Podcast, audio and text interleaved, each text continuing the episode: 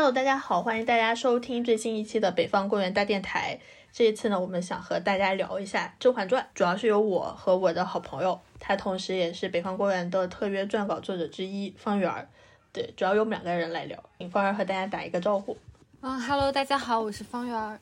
然后其实我和方圆，我们两个都是《甄嬛传》的粉丝，然后因为我们自己私底下聊这部电视剧聊的也挺多的。当然，可能我们没有像就是豆瓣《甄嬛传》小组或者网上很多那种《甄嬛传》大考的绩优生那么痴迷或者专业程度那么高，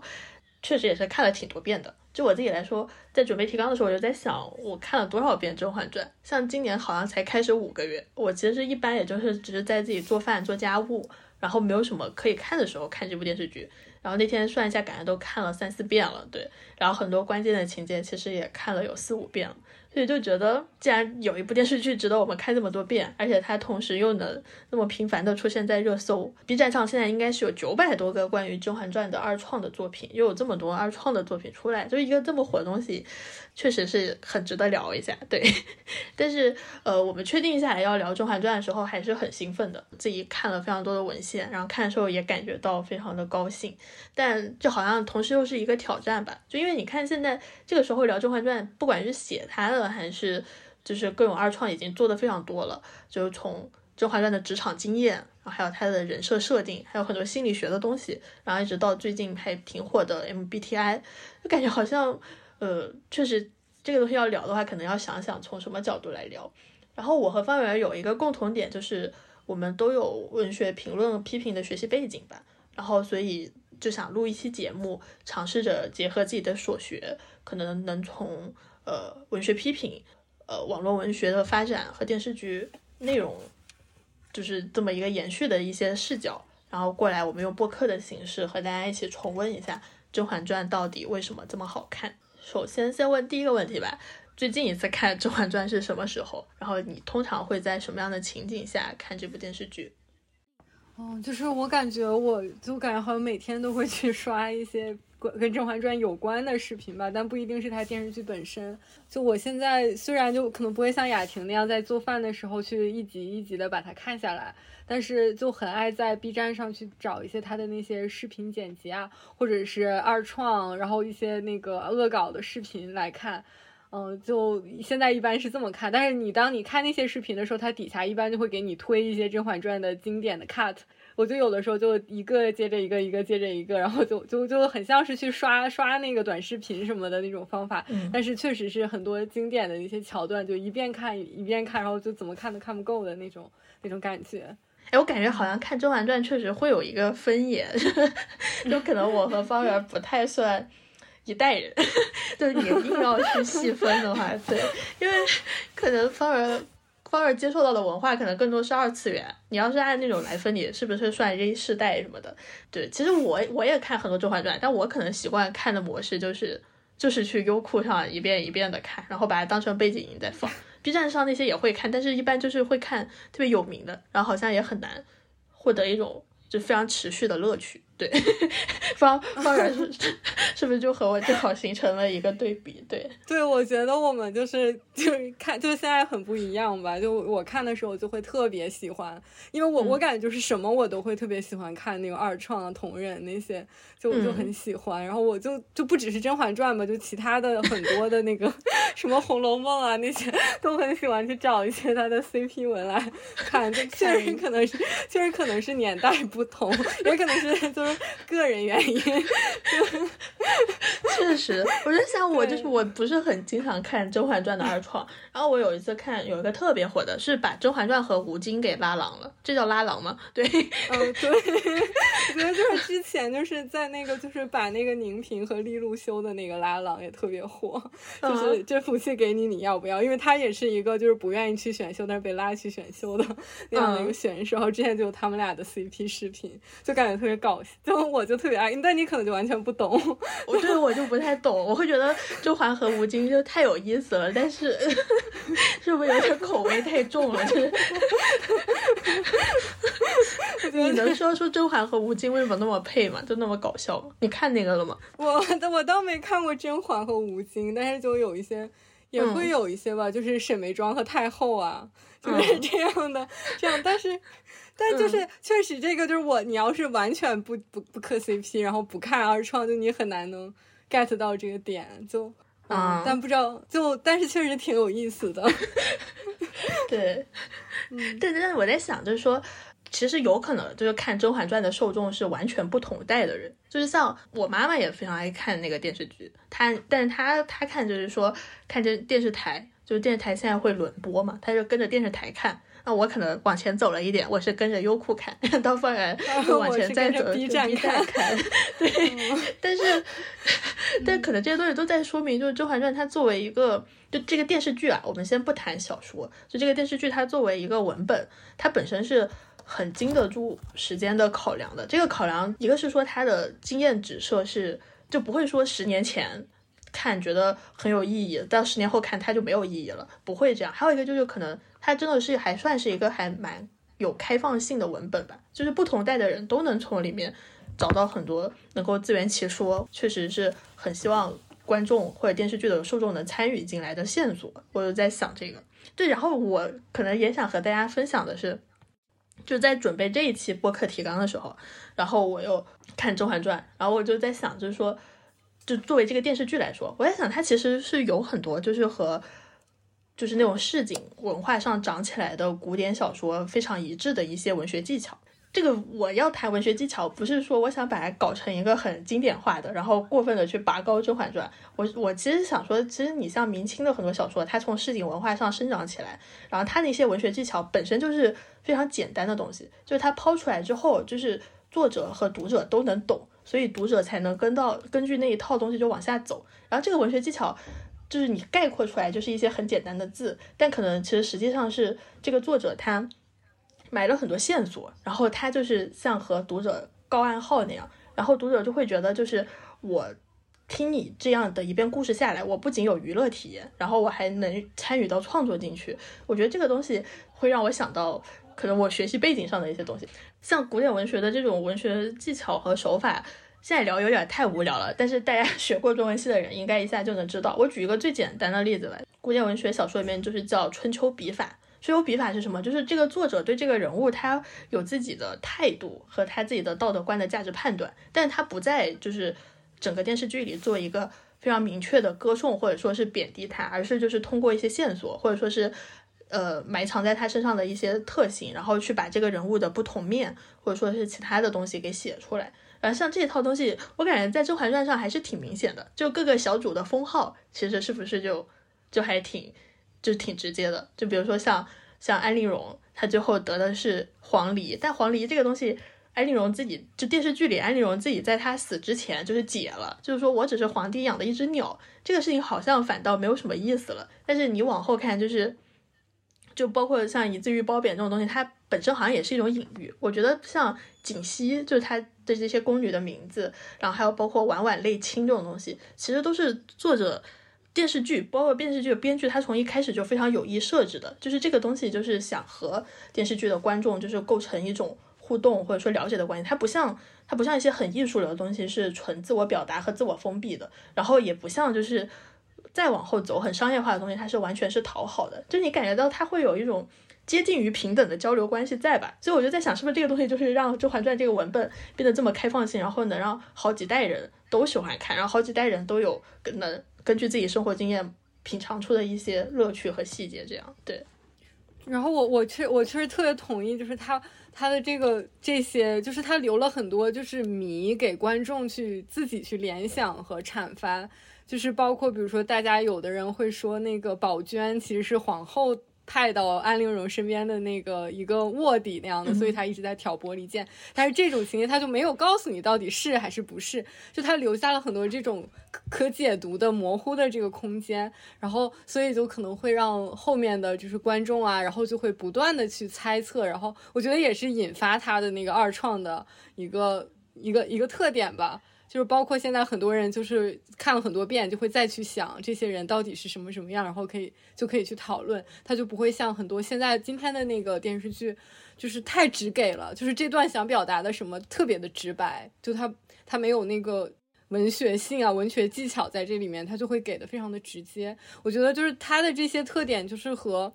就他的编剧就是是一个王小平，就是他是一个非常专业的编剧，然后他本身的这种文学造诣应该就是很高的，这个是分不开的。就所以我就觉得可能这也是那一代电视剧的一个特点吧，就是编剧对对这个剧本，然后包括。对这个剧这个剧作整个的那个掌控力度是非常强的。呃，其实我现在去看很多电视剧，就会觉得啊，这些编剧他们到底看不看小说呀？平时他们到底看 会不会再去看一些经典的文学作品啊？然后他们到底还就是对这些技法到底还知不知道呀？就会觉得。是到底是他们没学过呀，还是怕观众都不懂，就会让你有那个感觉？但是我会觉得，好像甄嬛就是十年之前的那些电视剧的编剧，他们确实是会非常有意识的用一些非常专业化的东西。但是因为咱们不是学文学的，就就你会知道，哦，他这块用的是什么。但是但是你表现在普通观众上，然后他们就会觉得他不懂为什么他还觉得好看。就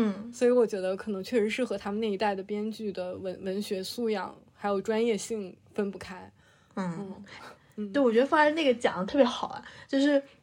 我可能再举一个例子吧，就是开端，开端之前不是也很火嘛，然后我就记得人物他就是为开端写了一个影视评论，说的还蛮准的，就是说开端就很多人也在吹，就是他的各种细节的处理特别好，然后就是感觉就是好像很用心，然后这个整个制作组，但是人物的评论是什么说呢？就说开端这部剧。挂满了不会响的契诃夫的枪，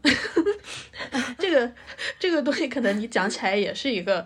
就比较文学评论内部的要理解的东西，但其实就很好理解，就是说契诃夫的枪这个东西，就是说你但凡在去契诃夫的剧作里看到了一把枪，那个枪就一定会响，就是说你在里面埋的很多细节，它是要有指向性，要有用的。那你在开端，你会感觉这个剧看到后来。会有一点空虚，或者说他有的东西站不住脚的地方，就是他看起来设置了很多细节，然后看起来就是非常对每一个人物精精雕细琢，但是那些东西他最后是在这个剧作里面是没有功能性的。这个东西确实确实非常牵扯到这个编剧自己的文学水平和专业能力。就你说像《甄嬛传》里面，其实他布置那么多细节，它都是有用的，对吧？我就印象比较深的是，可能甄嬛怕猫算不算一个细节？还有就是，对，还有还有里面他会做很多甜品，然后甜品这个东西可能，哎，我一下举例子举不出很详细的，但是他准备这个甜品的时候，就是发现有一个情节是甄嬛好像准备了安陵容不爱吃，但是纯贵人爱吃的甜品，不知道方圆记不记得？对，就是，对他这些细节，他不单是就是为了为了就是。就是显得出好像我对那个年代的很多知识有多么的了解，它其实更多的指向的东西是这个东西是有功能的，它最后是要为这个塑造人物和故事情节服务的。这个事情好像就你在之后的电视剧就会越来越难以看到了。对，嗯，就是你刚刚说到那个就是甄嬛怕猫那个细节，然后我就觉得它其实就是一个那种就是草蛇灰线的那种那种感觉，就是你比如说从。就是甄嬛她去选秀那一天，就是拿猫来试她，然后来了之后，就是呃富察贵人小产的那一集也是一只猫，甄嬛怕猫，然后等到他们去凌云峰，就是最后也是有狸猫出没伤人，然后果郡王来救了他，去推动这个爱情，然后在后面就是这个猫，就是。等他回宫了之后，宁嫔对，就给他那个，就是那一次也是也是有猫，然后就会感觉他给他给这个人物安排了这样一个设定，你说他完全是为了推动这个情节的发展，然后情节的起伏来服务的。但是我就觉得今天的很多电视剧，它就是它设置的这个东西，你就明显能感觉到它不是为了文剧本内部或者是文本内部情节的推动来服务，它可能就是为了剧外炒 CP 啊，或者是呃在。微博上买一个那种他很细节的热搜，就会觉得他并其实你能感觉他不是真心的那样的想要，就是想要去。为了这个剧情的完整度，就是你完全能感觉到他是为了一些场外的东西安排了这些这一些一些的情节那样的。然后我觉得确实是《甄嬛传》这样的细节就很多很多。嗯，哎，就忍不住再感慨一下，确实，一个猫就能把《甄嬛传》就是甄嬛她又又大度，然后又有又懂礼仪，然后又有有勇气，这些事情就全部都讲清楚了。感觉确实在今天的电视剧对他要求有点太高了。但其实我们今天在这里讨论的很多《甄嬛传》的优点吧，就它所谓的文学性什么的，其实在它刚刚播出的时候，好像是不太具备合法性的。那首先可能就是因为《甄嬛传》它改编自网络文学，你用很多经典文学的东西来讨论一个网络文学作品，好像网络文学就是这部作品的一个原罪，就是起码你在一三年，就是它播出的一一二一三年前后，会是这样一种讨论氛围，就是和经历过《甄嬛传》播出的人可能印象会深刻一点。其实《甄嬛传》刚播的时候，大家对它的嗯应该是贬大于褒的，我的印象中是，包括其实很多官媒都会特地发文章说《甄嬛传》。有一个很大的问题，他们所谓的就是道德观，就是不是很正确，然后就是对正义的这种判断其实是非常暧昧的。就说甄嬛，很多人就会很很芥蒂，就是甄嬛为了自己的利益杀那么多人，或者说是就害那么多人，到底对不对？虽然她就是处在一个就我不害她，她她就会害死我这样一个状态，然后可能对很多主流或者说是呃学院派的人来说，会觉得这个东西就不如。文学真正的文学呼唤那种真善美那那么直接或者来的那么好，其实它在刚播出的时候是有很多争议的。我在准备这期播客提纲的时候，然后其实就是会又去看了一些文献嘛。然后我印象比较深的时候是有一篇文章叫《多重视野下甄嬛传》，那个应该是记录了学院派对《甄嬛传》的一些评价吧。而其实你能从那篇文章里面就是发现，就包括很多中国艺术院的很多研究学者，他们对这个。电视剧的评价就是会非常的纠结《甄嬛传》这个道德观到底正不正确这件事情，但当然当时也有很多也有学者为这部电视剧站台吧。我印象比较深的就是，呃，现在也是北大中文系的一个学者叫邵彦军的老师，然后他当时是对《甄嬛传》做出了非常高的评价，然后他给出很高评价的理由，其实在今天看可能是对的。嗯他当时就是在说《甄嬛传》。能有那么多的那么多的人喜欢，然后能引起那么大的反应，是因为它就是切合了很多现代的经验，对，然后呃，当时可能大家很难理清这个经验，我们尝试从站在现在再往回看，就是说《甄嬛传》印印证了哪些经验，然后我们来可以也可以进一步的去聊聊它是不是准确。然后当时讨论的很多的就是说，《甄嬛传》它其实不像一部宫斗剧，它更像是一部职场剧。我觉得可能那个原因就是说，《甄嬛传》播出的一零一一吧，应该也是国内互联网公司或者说是很多民营企业在高速发展的一个阶段。大家会把这个东西，就是说，会把它和私企和外企的职场经验做一个对比吧，就会觉得《甄嬛传》就是就是这么踩着人往上爬，然后他的很多计谋，这些其实是一种职场里的经验。但我当时看到这，我就想一下，我又觉得，其实《甄嬛传》里面的东西好像。不是很像一个，它是职场经验，但好像不是很像，就是民营企业和外企的一个经验。是因为这部电视剧里其实对专业性的描述好像还是挺少的，就是他不讲自己的专业技能，他不像，他肯定是不像欧美的很多职场剧，就是医疗剧，他会去着重的去描述，就包括最明显的就是《傲骨贤妻》，或者说是像国土安全。就是他不对那个人所拥有的专业技能做做出很多的刻画和书写，然后他写的东西是这个人就是卯足了劲怎么往上爬，然后好像专业性的东西不是很重要，也不知道，但这个东西可以放到后面再聊吧。也可能对于古代女人来说，她的专业性就在于她能生几个孩子，这个事情也比较残酷。但我当时看起来，我就会在想，她可能是职场，但她她有可能指向的是体制内或者说是一种比较僵化的这么一个机构。的职场经验，就因为你没有什么生产力可以再去，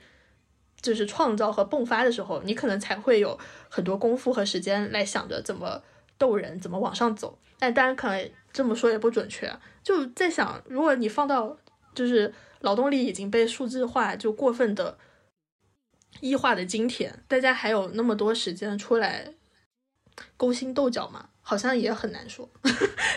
对，我觉得可能《甄嬛传》它就是虽然它是在表现这个职场，但是我觉得它对这个环境，就是对这种就是鼓励人去内卷呀，或者是内斗的这个环境，它是有批判的。然后我觉得它其实从头到尾在表达的一个主题都是，就是我来到这里，我可能本来是一个很好的人，然后我本来可能都是很明媚的女子，然后我进入了这个体制当中，然后我不断的。怎么去变成一个害人的人？因为好像是我只能去害人，然后才能生存下来。但是我觉得这个电视剧它对于这个是有批判的。但其实我觉得现在的很多的那个嗯权谋剧啊，就是他对这这样，他就不会把这种东西作为一个就引诱人去内斗啊，或者是人人害人这种东西，他不太会就是批判他了，然后反而好像是觉得一个人他通过自己的计谋害死别人这个事情很爽，然后就会把这个。抬得特别特别的高，就是好像会把他当成一个正面的人物，但他不去批判这个引导人内斗的这个体制。我觉得很多电视剧是这样的。然后，当然，我就就这里就很想去引引入，就是《甄嬛传》和另外一个也很好的电视剧，就是《琅琊榜》他们的一个对比吧。就是《甄嬛传》里，其实他对于那个政治，或者是。对于政治啊，或者是对于军队、对于百姓的这种东西，它完全就是一个背景板，然后是一个符号。它对，然后它好像就是你的晋升都是就靠害人害来的。但是我觉得在《琅琊榜》里，它其实就就会有关于那个社会，就是它会对政治。还有这个社会和民生的那种表现，就他在他其实也是一个就是爽文，但是他在这个一个男主角这样复仇的这个爽文之下，他其实就是会对正社会正义有一个探讨。就比如说他那个里面，他就会比较强调，就是天下不是皇帝的天下，然后他是天下人的天下，然后或者是他去强调这个东西，他会被沉冤昭雪，并不是因为他主角的这种计谋是算计有多厉害，而他是因为。因为事实就是这样的，所以他就一定会被昭雪。然后，而且像他，比如说他这里面皇帝，他作为这种。集权的这种象征，其实你也能看到他抵不住天下人的悠悠之口，然后他到最后最害怕的就是 在这个历史上留下的骂名，然后你就会发现，就是他会，你会看，就是《甄嬛传》，其实它会相对比较的封闭，但是它其实是表现了在这个封闭的系统中，你即使升得再高，你的人生也是个大悲剧，啊，但是像《琅琊榜》，它就会去引入这种外部的，就是封，就是你这个系统其实你做不到封闭，即使你是皇帝。你其实你已经是最高的了，但是其实就底层的这些百姓都是会，你这个也不是一个完全封闭的系统吧？我觉得它会表现很多，就是包括你的军队，就是在《甄嬛传》当中，其实它好像就是皇帝对军权的猜忌啊什么的，就是那种就但他但是比如说他在《琅琊榜》里，他其实会有很多那种小的士兵，你就他就会让你会感受到每一个士兵其实他都是一个家庭里争来的一个人。就就它并不是一个背景板，就我觉得它它跟《甄嬛传》相比，就是有很多的这种外，就是这个系统之间的这种交换的那样的一个感觉吧。嗯，我觉得就这这两个放在一起比也挺有意思的。就感觉《琅琊榜》却提了一个，就是另外一个事儿，但《琅琊榜》有一点正邪，就是《甄嬛传》好像是有一点反邪，但其实我个人也觉得，就是《甄嬛传》它。对这个体制本身是有一点批判的，当然一个就是我们以郑晓龙在《甄嬛传》播出之后受到争议的采访为，不能说是例证吧，就是可能做一个参考。对，当时《甄嬛传》很多人在批判他嘛，郑晓龙说就是在凤凰网的采访里面就说了，就说《甄嬛传》是真正反封建的，他批判的是整个封建制度。不论怎么说吧，你很很难有创作者他后来会站出来说这个话，就是他批判的是一整套制度。然后还有一个东西，我觉得。可以当成一个参考的来说，这个同样我也是在尚彦君老师写的文章里面看到的，就是说，在《甄嬛传》同期流行的很多的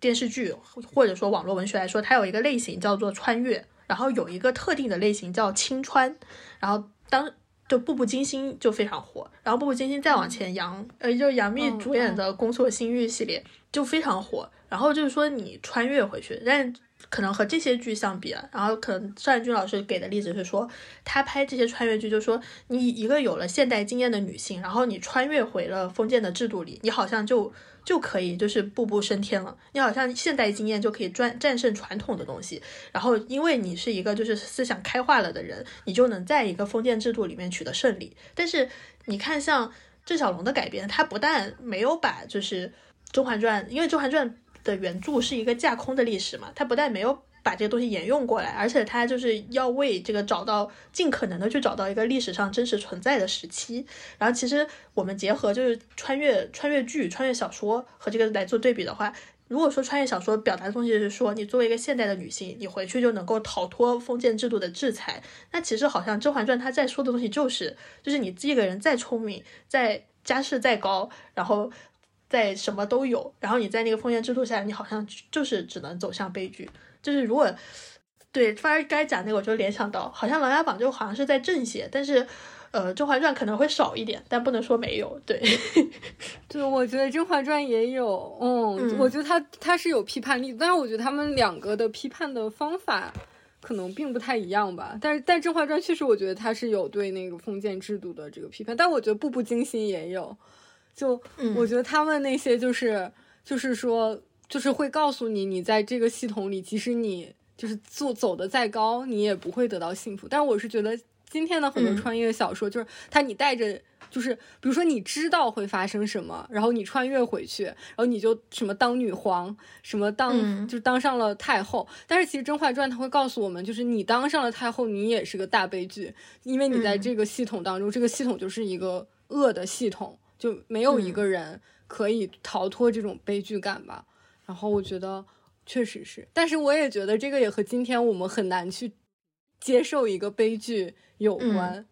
就我觉得可能今天的观众可能他会看到一个比较悲剧的环境，就是今天好像大家也会更接受那种我认命，但是我又找到了自己的路子的那样的影视作品吧。他好像可能不太愿意去看到说，就好，或者是说大家都知道，就是。那又能怎么样呢？就 就是，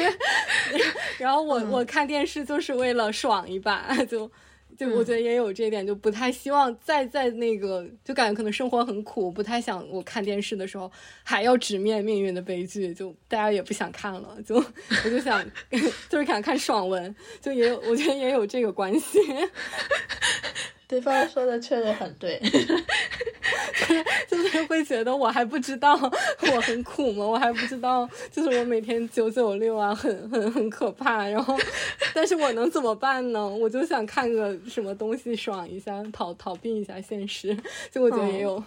可能跟今天的大家的生活经验也有关。嗯，对这个其实也也很值得讲，就是。嗯，你确实你在《甄嬛传》火的时候，可能也就二零一一年，你想不到今天会是这样？那会儿感觉零一一零一一就，尤其是零九年，中国刚刚扛过金融危机的打击，对吧？然后一切都很昂扬，然后一零一一是整个互联网创投的黄金时期，感觉好像大家都很容易挣到钱，然后中国正在进行新一轮的生产力的改革，然后那会儿的昂扬的精神。现在看真的像梦一样，是，但是好像一一零一一年，很多人都会非常乐观的，会觉得改革开放本身的一个深化嘛，就是你到了一零一一年之后，你很多市场经济的东西，它它所影响的不只是你的生活，不只是让人民富起来了，对吧？你的精神生活也会出现很多改变。当时很多人是对这个东西持一个非常乐观的东西，然后所以可能《甄嬛传》里面还有一个东西可以印证的，就是《甄嬛传》对个人价值的一种强调。其实你。就也和刚才方然说的，今天的人很难再去看一个悲剧有关系。一个是真的看不进去，还有一个是你很难相信这个事情会发生。但是可能你在一一一零年的时候，你那个时候强调个人价值，然后强调个人可以超越一个制度，然后强调个人就是就那个东西在那个在现在可能你容易用道德的东西去审判他，或者说批判他。但你在一零一一年的时候，说不定就是大家都会觉得就是。我可以不择手段，或者说很多东西我牺牲了，最终是要通向一个什么终点的，就感觉确实就对于当时的那个时代经验来说，好像也迎合的挺好的，对。但我觉得就是《甄嬛传》对整个现代经验，包括它到现在呢被各种二创，然后以及就是大家所喜欢，然后我觉得最最重要的一点是，是它对于女性主义经验的一个书写和建构吧。《甄嬛传》本身女性观众就很多嘛，然后可能也是我们非常有共鸣的一点，就是当然这针对这部剧啊，就很多女性主义者或者说是它有很多值得批判的地方，但是我是倾向于说一部作品，你你很难去完全的说这个作品女性主义或者是不女性主义，除非它真的是一个非常就是由由男性写写作的，然后非常非常厌女的东西，呃，这个作品很有可能就是说。她在今天是女性主义的，但她在十年之后可能就不够了。那十年前是女性主义的东西，在今天可能不是了。这部作品里，我还是倾向于说它是有女性主义的东西的，而且它女性主义的东西其实可能会大大大的要高于，本身是要大大高于现在就是市面上的很多电视剧，就是女性主义的色彩。对，我不知道方圆同不同意？对，嗯，我其实还挺同意的。我觉得他其实还他在就是对女性的那个表现上，其实比今天的很多电视剧都要高明很多。虽然就是宫斗剧好像就会让人和雌竞联系起来，但是我觉得《甄嬛传》就完全不是这样的。就是就我会觉得他把矛头指向的是那个引导女人就是互相伤害的这个体制，或者是这个系统，或者是父权制，就是他们的处境本身给他们的那个悲剧性。所以我觉得他其实。就挺她的女性观，我觉得还挺先进的，而且我觉得她就是很好。就是我我自己看，就是觉得很很爽的一点，就是甄嬛她试夫试了两次，就是就是就是她的两个男人其实都是她亲手毒死的，我就会感觉这个。当然，当然就是嗯，杀人肯定是不不好的，但是会觉得作为一个符号的，就如果你不把它看成人，然后你把它看成把他们都看成是父权制的这种符号，你会感觉就是他好像也是说我我把那个像我们是可以杀死父权制的，就是就我觉得他会就是宣就是会有这种感觉，就是你不一定非要顺从，然后你你这个东西不是铁板一块，然后你在这个环境下，就是你是可以杀死他，然后你你有很多种。可能性，或者是被逼的有很多的不同的选择，就你不是只能认命，或者不仅认命，你还要去接受那套价值观。然后我觉得这个就很好。然后我觉得他在女性意识上，就是还有一点比较好的，就是其实很多，就包括社会的观念，或者是其他的很多文化作品，它其实会隐隐的去有一种加诸于女性的道德的，就是那种规范，就是它会。会很多的那样的故事会告诉你不要去，嗯，就是年轻的女孩不要随意的去爱上别人，然后做结婚的女人你不要去出轨，然后你不要是怎么样的。然后，但是我觉得《甄嬛传》其实它这种这种规训，它其实也是对男性也有，就是他会。就是你比如说皇帝最后，因为他就是乱伤害女人，他被就是被各种女人其实也算计他嘛，就是也害死了他的孩子，然后最后他被女人毒死，就告诉你不要随意去辜负女人的感情，也要付出代价。然后对于果郡王，他死死的那么惨，也是你不要背德，你不要。就是你不要随意的去撩拨女人，就是甚至是温实初这个形象，就是他其实就挺正面的，但是他也会去展现，就是你男性对待感情的随意，给自己遭致的这种伤害。我觉得其实也是一种，就感觉也是对男性的这样规训。我觉得其实，在之前的电视作品中，其实很少见。然后感觉好像之前的那种。嗯，他就好像就是男人是自由的，然后男人至死是少年，你可以随意的去辜负一个女人，你可以随意的去挥霍你的爱情，而不用管这个女人的感受。但是《甄嬛传》它就会告诉你，就它很重要，就是它，它也会攻反向攻击你，就是你伤害女人，女人也会伤害你。就我觉得，就这一段是这些，就是它比较先进的地方吧。嗯，不知道你还有什么补充？没有，我就觉得听听你说这一段就很爽，然后就是就可能比看《甄嬛传》想到这些还要爽，就是而且有可能我再知道这个，我再去看《甄嬛传》就会觉得更高兴一点。我感觉非常非常认同方圆所说的，而且这部剧就是，但这个也也很多人说过了，这我就是很喜欢这一点，就是到最后说，就是胖菊，就是呃皇上的死是一个必然的事情，结局绝对不是说。甄嬛她最后走上了高位，然后她终于得到了这个皇帝的爱，然后她终于靠着皇帝的爱，然后过得生活无忧了。就是男人对你的爱，不但不是一件就是你的必需品，不但不是你的生存资料和生存价值，他反而还会伤害你和怎么样？到最后你必须要亲手杀死杀死他，你才可能有一种怎么说有限的自由吧？对我觉得这个东西就是。真的就是百看不厌，然后每次想到都还是很高兴的一个事情。对，然后我沿着就是，对，然后我沿着方儿刚才说到的皇帝的事情，就是我也在想，就是其实我个人会觉得，就是呃，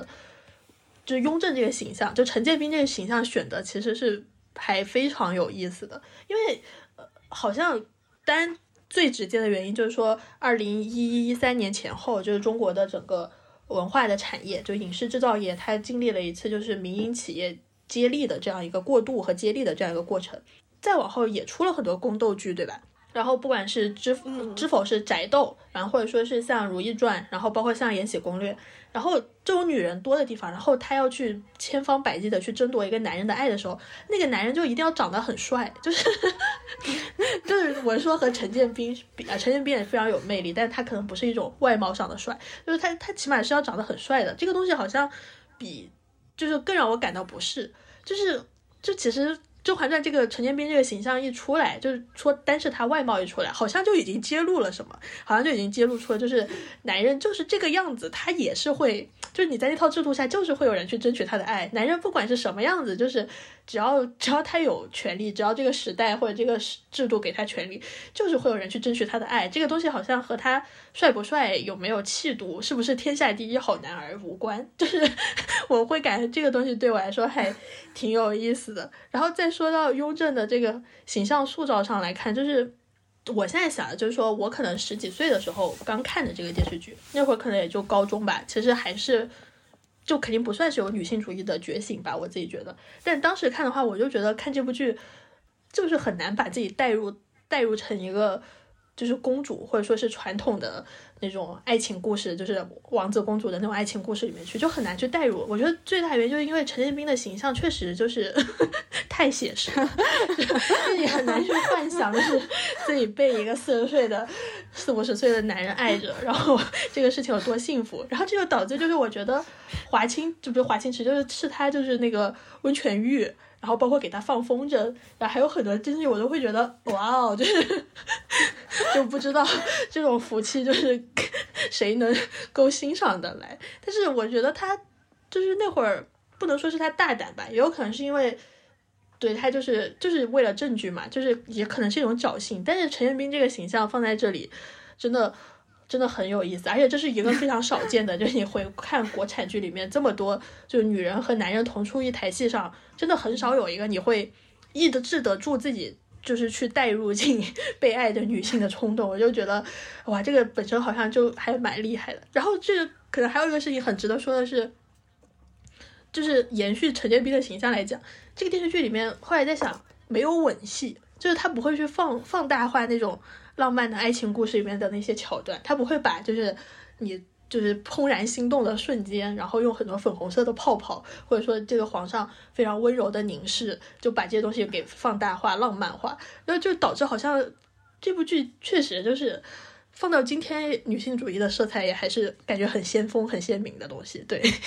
哦，我觉得你刚刚说到那个陈建斌的形象，还有那个没有那个泡泡，没有那个。偶像剧的泡泡，然后我一想到就是这个电视剧，它其实 不仅很戳女性的这个幻想，它其实也挺戳男男性的那个幻想，就是。我会觉得，就是他也很戳那种男人对于就是好像我是有钱有权，女人就会爱我的这个幻想，就是我觉得真的很戳。就是尤其是我刚刚一想，就是你说田彦斌这些，我就想到就是他最后杀他的时候说那个无比恶心，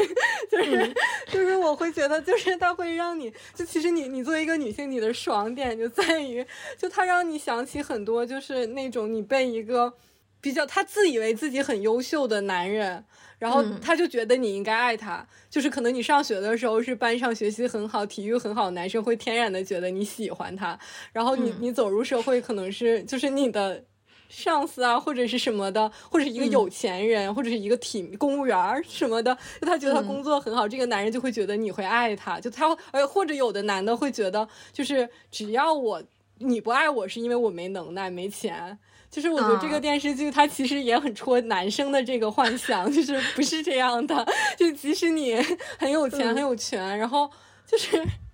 就你对我不好，我也觉得你很恶心，或者是我爱你不爱你，跟你到底是什么样，就我根本不在意。就是我觉得那个也很爽，就是那个感觉，就是男人，就是就是男人在幻想你爱他的时候，你你你跟他说无比恶心，就觉得那一幕也也非常的，就是非常的爽吧，就感觉也是回应了你成长当中很多那种男人，就是我跟你相处就是挺恶心的，要不如非要跟你一块儿，就根本也不想搭理你。我只是不能杀了你，但凡我能，我只是没有办法，就是。我只是不得已要跟你来合作，然后要要 讨好你什么的。确实，我觉得他也是戳破了很多这种男人的这种想象。对，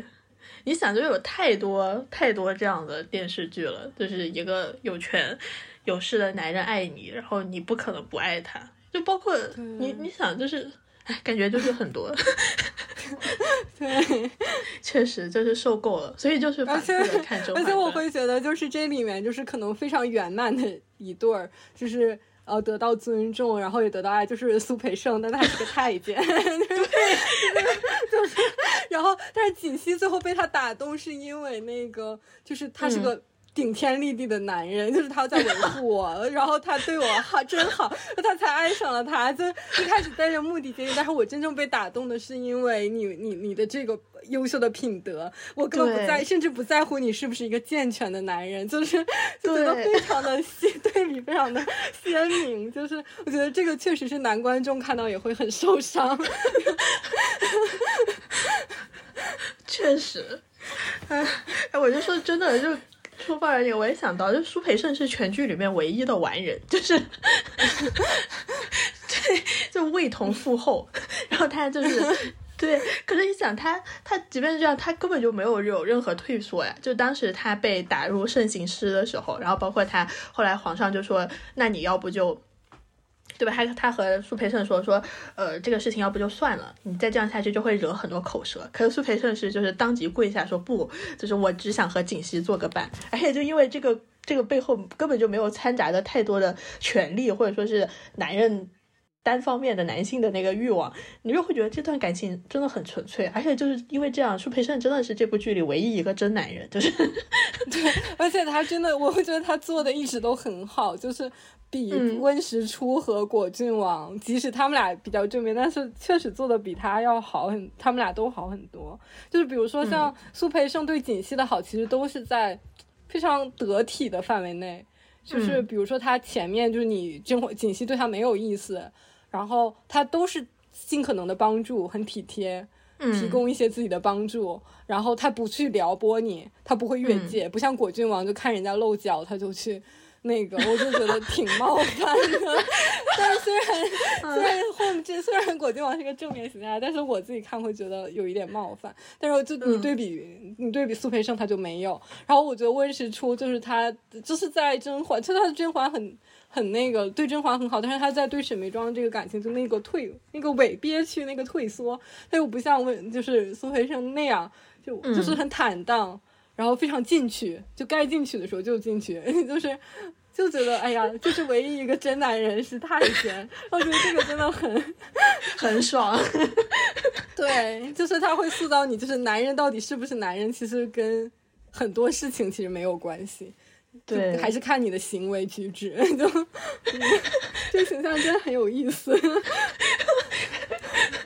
对，而且还有一个是什么？就是果郡王，你刚才说到的和。果郡王的求爱相比，就是苏培盛的求爱方式会显得坦荡很多。那想到果郡王，其实后来他对在凌云峰对甄嬛死缠烂打那个情节，好像也挺那个的。就是你想，就是他就是一再的向甄嬛示爱，然后甄嬛一开始其实是一直在拒绝他，就从在宫里的时候就说王爷你要注意自己的行为，然后怎么怎么样。但是他后来就是靠个人的爱，好像就获得了就是甄嬛甄嬛就是短短暂的对他示好。可是后来你在想，就是。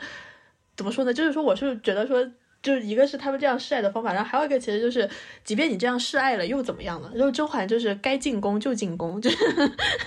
该当太后就当太后，就是就这个东西好像其实就就觉得确实确实也挺好的，对，嗯，可能女性经验我们再接着往下聊，还有一个东西比较重要，就是她对女性友谊的刻画，其实就是女性友谊的刻画这些事情。就是在这一两年的国产剧里面讨论讨论的还蛮多的，就是说好像看不到特别好的女性友谊，当然就是这个是随着中产阶级的那些 电视剧出来，就是你看太多那种斗小三，然后妈妈之间相互的，呃，就是攀比，然后再加上闺蜜出轨给你的打击，就是闺蜜出轨自己亲，就是现在男友这种这种非常烂俗的桥段太多，然后大家在讨论女性友谊的时候，就是会去讲。就会会过多的牵涉到雌竞这个状态，然后我自己在想《甄嬛传》里的女性友谊的时候，我觉得它是塑造的非常好的，但同时我也会有一点点困惑，就是说，因为我自己个人是非常喜欢看甄嬛和眉庄就是在一起相处的过程，我就会觉得，而且全剧我唯一我真的是可能看了很多遍都还会哭的时候，就是就是周就是眉庄眉庄。死之后，然后《甄嬛传》出来痛哭的那个画面，就感觉就那个东西会真的还还让你挺难过的。我自己特别喜欢看甄嬛和眉庄他们因为那个误会然后重归于好的那个桥段，就你感觉这两个人是真心的相互理解，而且两个人就是。都其实都没有什么小人之心，对吧？就是就美妆一说，就说我真的是误会你了。然后甄嬛就也很开心，就是会马上跳出来说说其实是我做的不好，我之前就瞒你了。就觉得这个东西看起来就是很舒心，然后很值得看，就会有一些精神按摩的效果。这个是一方面吧，就我非常喜欢他和。美妆的友谊，然后其实包括像锦汐和甄嬛，包括甚至简秋和皇后之间的友谊，就是不能说友谊吧，就那种相互的付出，你都觉得可圈可点。但同时，可能我也会有点疑惑的地方是，你其实很难说明啊，就因为毕竟这这里面的很多出彩的反派也都是女性，你感觉有的时候你也分不清楚，就是这种友谊是不是会带有一点门第的阶级的色彩，然后是不是会带有一些主仆的那种封建的东西？对，我不知道方圆有没有这样的感受和困惑。嗯，其实我我会感觉，就我我也特别爱看，就是沈眉庄和甄嬛之间的那段感情，然后我就会觉得比这里面很多很多其他的情谊要更动人。但是我会感觉，就是可能，嗯，一方面就是她在这种封建的这种等级秩序下，这个女性和女性其实也很难，就是说像我们今天谈的那种女性的共同体啊，那那种女性友谊，我觉得她在这种。就是首先就是他他他这里面的女性也是分阶级的，然后所以他们没有办法就是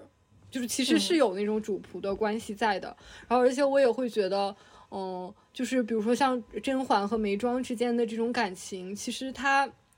就是其实他还是很个人的，我觉得他是而且是非常非常有条件的，就是是因为就首先就是他们俩就是。不，就是爱情的那方面没有那么大的争斗，就是沈眉庄很快就不爱皇上了，然后他很快就，嗯，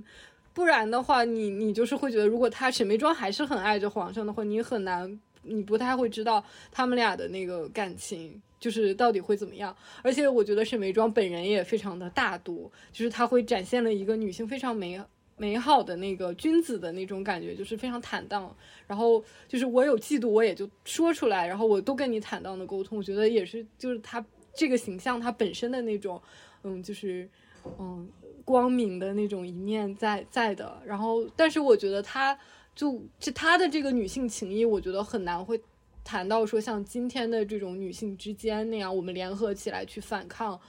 去反抗，去就是去。哎，一起的生构建一个一起的生活，那个我觉得他还没有达到，或者他在一零年的时候还没有这样的意识。不过他好的一点就是他，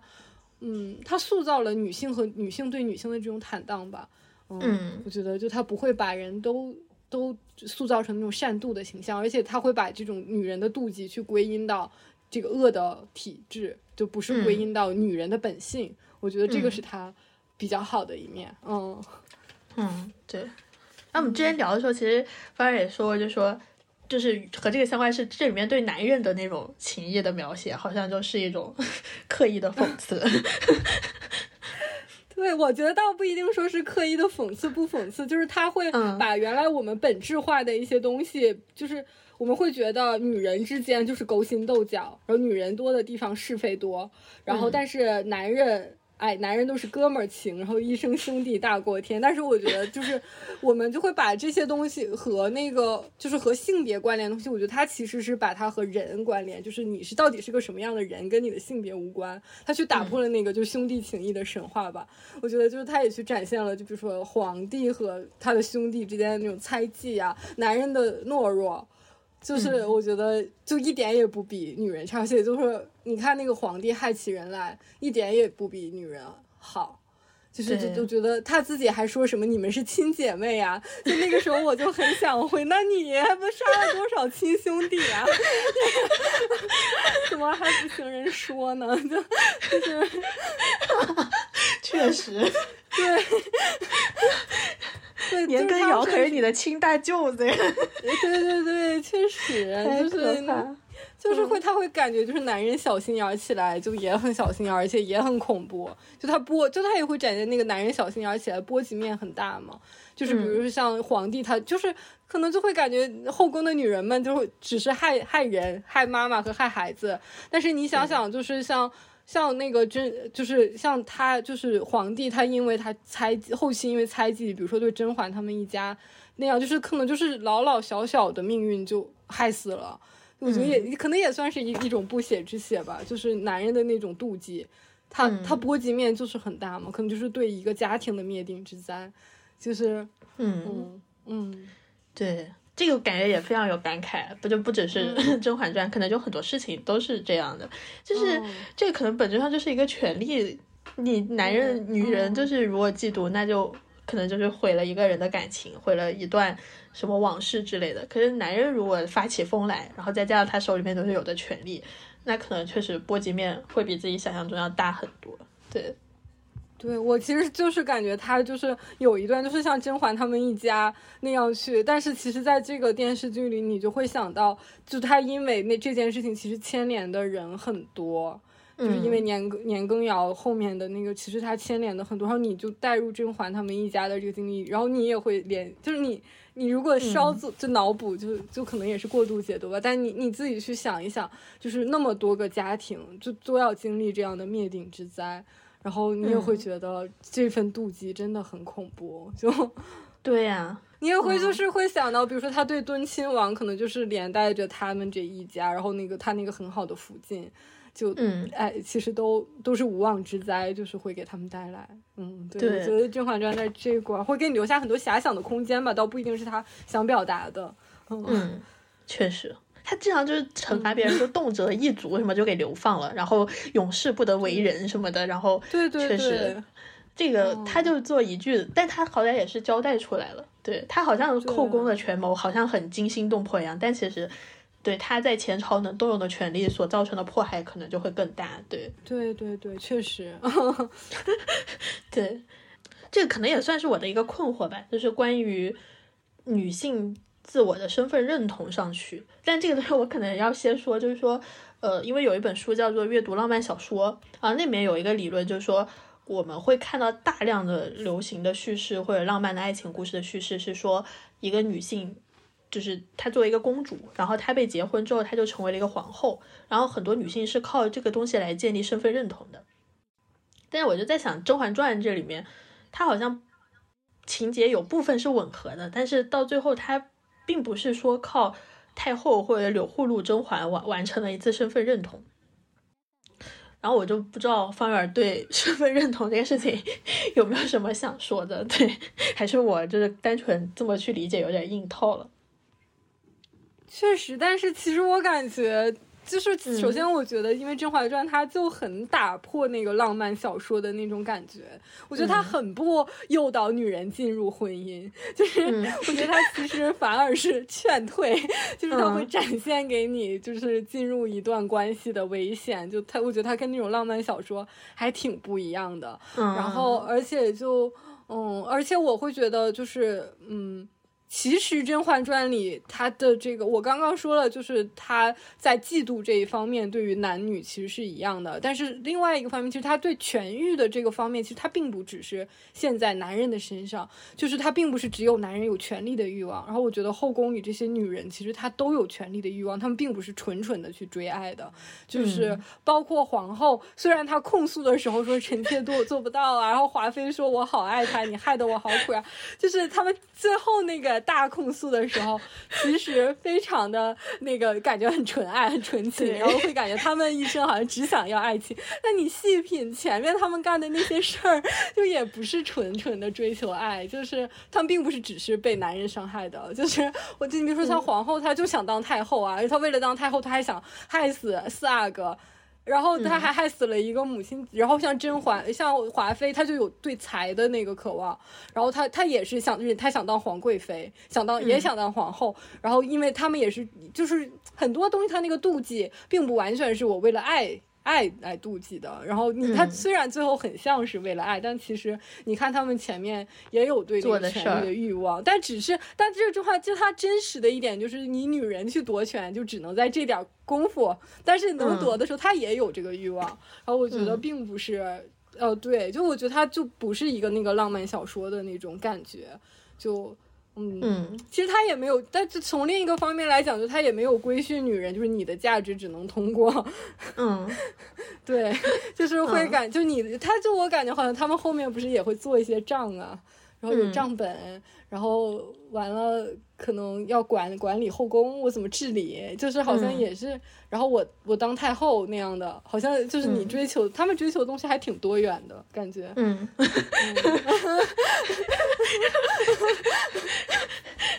也或者或者是说就是有限的多元，或者是说女人追求的东西本来就很多元。就是就是你作为一个人，你想要的肯定就不只是爱，嗯，但是可能是说浪漫小说会给女人洗脑，就是你的价值只能通过爱来实现。它就是，但是我觉得天性来讲的话，好像就是你不会只对，所以他们的悲剧也是来源于他们想要个人的，就是像即使是像安陵容那样的角色，他最后也是说我想要你不把我当玩意儿。就是我，他也是会想要你把我当一个人来尊重，然后我觉得就是这种东西，它跟男女没有关系，就是然后反而是我们社会会比较压抑这一部分嘛，浪漫小说会诱导你去压抑那部分，但是就它展现的就是，其实女人你作为天性来讲的话，你你想要的东西就是很多，嗯，但这都是合理的嘛，就嗯，确实，嗯，确实都是合理的，嗯，对。嗯，那对刚才方然讲这，我也想到，就是说现在其实看豆瓣的甄嬛小组，然后有一类帖子还是蛮火的，就是说，假如《甄嬛传》或者假如甄嬛或者皇后或者安陵容以他们就是他们的那些才能、才艺和夺人之心，到了今天会有什么样的结局？其实感觉就是说，意思就是说，确实可能这个是批判封建制度的吧，就会觉得他们如果穿越回今天，就是可能会有。会有大好的日子，福气在等着他们。对，哦，确实，我印象很深，是在豆瓣《甄嬛传》小组里面有有一个东西是说说根本就不明白，就是呃，浣碧为什么要死，就说觉得说浣碧。浣碧如果不死，那就是坐着享福了。一想老公又死了，儿子吧，就是养不养的，反正也有人带，也不是他亲生的，也不用太费心机。然后自己的姐姐又是太后，然后老公又死了，然后家里面一大堆钱等着花，等到以后老了，就说自己什么想念自己的老公了，呃，已逝去的老公要去游山玩水，就感觉 好像确实也挺值得向往的。对，确实是他们那个年代给他们的生活方式太少了。对，所以才就可能这就是内卷吧，就是你没有办法向外部去拓展，就只能去卷，然后 互相杀。就但如果要是这个哎很开放一点，就对大家都会好过很多。确实，安陵容应该可以去参加幺零幺。我觉得他安陵容要是放在今天，应该过得挺好的，应该过得挺好的，才艺又多，又会唱歌，又会冰溪。和雪融融还有几分像，对，而且那个，而且皇后应该也过得很好，因为他们俩都是理科很好的，对，都会懂药理，可能比文科生反而更好呢。尤其是现在，可能，对，可能尤其是现在，对，期待皇后就研究一些可以取代核酸的有效的东西出来，对。嗯，其实可能从我们刚才的聊的内容，大家可以看出来，就是关于女性主义的经验这一部分，感觉今天说的可能是由于时间或者准备的有限，能说的其实可能还算是这部剧里面体现出来的非常少的。我们可能还有另外一个想试着去聊一下的话题是。呃，为什么在今天找《甄嬛传》的平替这么难？就就是说，为什么到今天像《甄嬛传》这么好看的电视剧就越来越少了？当然，就是最表面的原因，肯定就是因为，就你可以选择的东西变少了吧？他可能或许到今天，他要面对的是可能更加严苛的审查制度，或者说是或者说是民营企业，它本身就是很难去构成一种比较强有力的叙述，或者是。对，但我们可能就想问一下，为什么《甄嬛传》的平替会这么难找了？其实，在《甄嬛传》之后，因为我实在是太需要《甄嬛传》的平替了，从我上半年已经看了三四次《甄嬛传》，就知道，对我实在是太需要一个国产剧这样的平替了。然后，其实我自己也有陆续的去看了《知否知否》和《如懿传》，但是，呃，包括《延禧攻略》吧，但我就会觉得这个平替也有一点替不起来。《知否知否》我当时看完的感受也就是，就完全感受不到他对女性主义的东西，而且。其实长篇这么七八十集看起来，你反而是会很厌倦，你是能感觉到他背后那个厌女的东西是非常强烈的。还有一个就是他，他就是会用一种看起来把女性地位拔高的的方式去侮辱女性，对 这个东西给人感觉就非常的难受。然后像《如懿传》也是，《如懿传》我可能会直接说就是受不了他对那个崇高爱情的歌颂，然后这个东西就是说导致我看了好几遍，就是我看的最长的是《如懿传》，他应该是就是。其实已经进宫了，就看到这就是再也难以往后看，就很难相信，就是皇上就他必须得是一个这么这么帅，然后好像在开始这么识大体的人嘛，就是会觉得真的在今天找一个《甄嬛传》的平替好难。对，我也觉得就是我非常，因为我就是就感觉也是，其实看《甄嬛传》之前我很少会看清宫剧，我没看，就《甄嬛传》是我看过特第一部清宫剧，但看完之后就。觉得清宫剧特别好看，所以我也是像你一样到处去找平替。你说这些我也都看过，但是也就是 会觉得他们在女性意识方面就完全哎让你觉得好恶心啊！就就是尤其是 你刚刚说《知否》，它那个那个女性意识特别那个电视剧，我是从头到尾看完的。我觉得它不仅是女性意识这一块儿，感觉有一点不让人不适。我觉得它对于阶级的这种。就是这种这种或者主奴这种感觉，他这个也让你觉得非常的不好。就他倡导的那样的一个价值观，我觉得也特别的不好。就是嗯，他那个我就是它里面会比较，就是首先它里面就是好像是比如果你是嫡出的正妻，就是道德上会比较的优越。然后你尤其是如果你是妾，嗯，就会非常非常的恶劣。然后就就会觉得。就是，我就觉得他就是那种拔高，而且就是你如果是个妾，你还不安于你的身份，他就会你不安于你不安于你的地位，然后他就会给你套上一个恶，就是我一个妾，然后我想过更好的生活，然后他会把这样的人塑造成一个特别恶毒的形象，我就会觉得非常的。不好，嗯，而且，但是你说他知否里还给了一个解释，就是说你不同的，就是你，你可能有的人他命不好，然后他是个奴仆，但是他自己把日子过得好了起来。但是他说的这个东西，他就给你倡导了。对，哎，首先他就是说你，哎呀，就他就去倡导那种把完全就把那个客观的不公他不提了，而且他就说你安安认命就是就是道德上是好的，你不认命道德上就是不好的，嗯，你要自己把自己的日子过出来，而这种过出来的方式就是我接受我自己的命运，命运。就是我接受这些所有的不公，就是你如果不不接受的话。你就会变得很丑恶，然后他，而且他不去抨击那个制度，就他不会觉得是这个社会让你变成的这样，他这一块就很少，然后他完全就是变成你个人的道德素养低，就，嗯，而且，然后我觉得他这样就是在知否里，他就会，其实可能很多后面的那个。古偶剧啊，或者是古偶，包括古偶和宫斗剧，它这种价值观，它给你传递到的，就是它会告诉你什么是好的嫡妻，什么是好的妾室，什么是好的奴隶，然后什么是好的，就是是武那个文官，什么是好的武官，他就是会把这一切的一切都给你一个范式，就他会教给你，你这么做就是好的，然后你这么做就是你就应该这样。就然后我就会觉得，像我这种就是总是会想问一下，真的吗？就是那样的，就是，对，就是我会觉得，嗯，我真的只有这一条路吗？就然后尤其是像你今天这样，我真的只能这样了吗？就就对于像我这样的观众，我就会觉得真的很难很难去接受。我觉得他就其实和那一套逻辑一样啊，什么是好女孩？嗯，就是一个守妇德的女孩是什么样，那不都是一样的吗？虽然她是一个，然后虽然她是一个在封建题材的电视剧，但是你不应该去倡导这种封建的价值观呀。就是你的你你你用了封建题材，你的价值观，你作为一个现代人，你应该是反封建的呀，就你不应该，嗯，所以就觉得真的很难去接受吧，因为我自己没有办法接受这种封建的价值观，嗯，所以就平替真的很难，就 真的很难。其实就是呃，为什么《甄嬛传》的平替这么难找？这个问题不是说我在准备这一期播客的时候才会去想，应该是贯穿了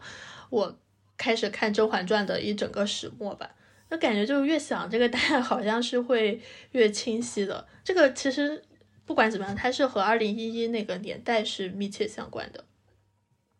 我觉得可能是因为那个年代它本身就是。整个中国的产业在进行着转移，然后中国的国际形象在朝一个比较高扬的一个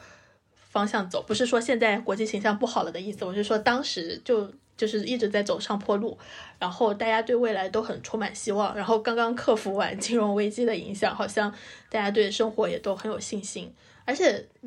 这个东西可能很重要的一点是我，如果我们结合郑晓龙他本人的创作经验来看，你会知道，其实郑晓龙他。呃，就是从中国一九八六年开始就准准许明就是自己拍电视剧开始，然后郑晓龙其实一直是和中央包括北京台合作的这么一个人。你现在回去看他的创作履历，你会知道，像中国最早的电视剧《编辑部的故事》，然后包括像《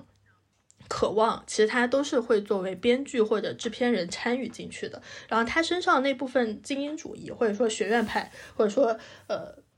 比较主流价值观，然后传统的那部分的色彩其实是一直都在的。然后他这个人，然后延续到二零一一年的时候，他愿意在一个很市场化的浪潮，就是整个台湾或者说香港北上，大家都想去重拍《还珠格格》，然后重拍青川小说的时候，这样的人他能够有机会站出来说我要做一部正剧，感觉关系很大。然后那样的时代，同时还会孕育出一个什么样的事情呢？就是可能呃。看《甄嬛传》电视剧的人其实都会知道，就是《甄嬛传》这个电视为什么能拍，说是因为郑晓龙的妻子王小平，她自己本身是《甄嬛传》就是网络文学的一个忠实受众，然后她向郑晓龙推荐的《甄嬛传》的这个小说，然后那样的是就是在二零一一年那样整个产业在进行转移，然后你觉得未来是开放的时候，就既有郑晓龙这样热衷于去拍正剧的人出现，然后也有像郑晓龙的妻子王小平这样，他可以。既创作主流的电视剧，然后同时也大胆的书写女性经验，大胆的拥抱网络文学作品的这样的人的出现，然后就感觉这些东西好像就缺一环都很难实现，所以我可能个人更倾向于就是说，《甄嬛传》为什么平替这么难找这个事情，其实和一个你感觉到一去不复返的时代会有很强烈的关系吧？对，虽然这么说好像就有点悲观了，嗯。然后其实关于《甄嬛传》为什么好看的部分，我和方然都从自己的角度，然后给出了很多想法，对，然后聊的其实也挺开心的。然后可能其他更多的部分受篇幅所限，不管是网络文学的发展，还是呃中国电视剧正剧的发展，然后如果大家想听的话，希望我们之后有机会做成其他的播客和文章，再和大家做更详细、更充足的介绍。那我们今天的节目就聊到这里，就在先和大家说好了千头万绪仍纠缠拱手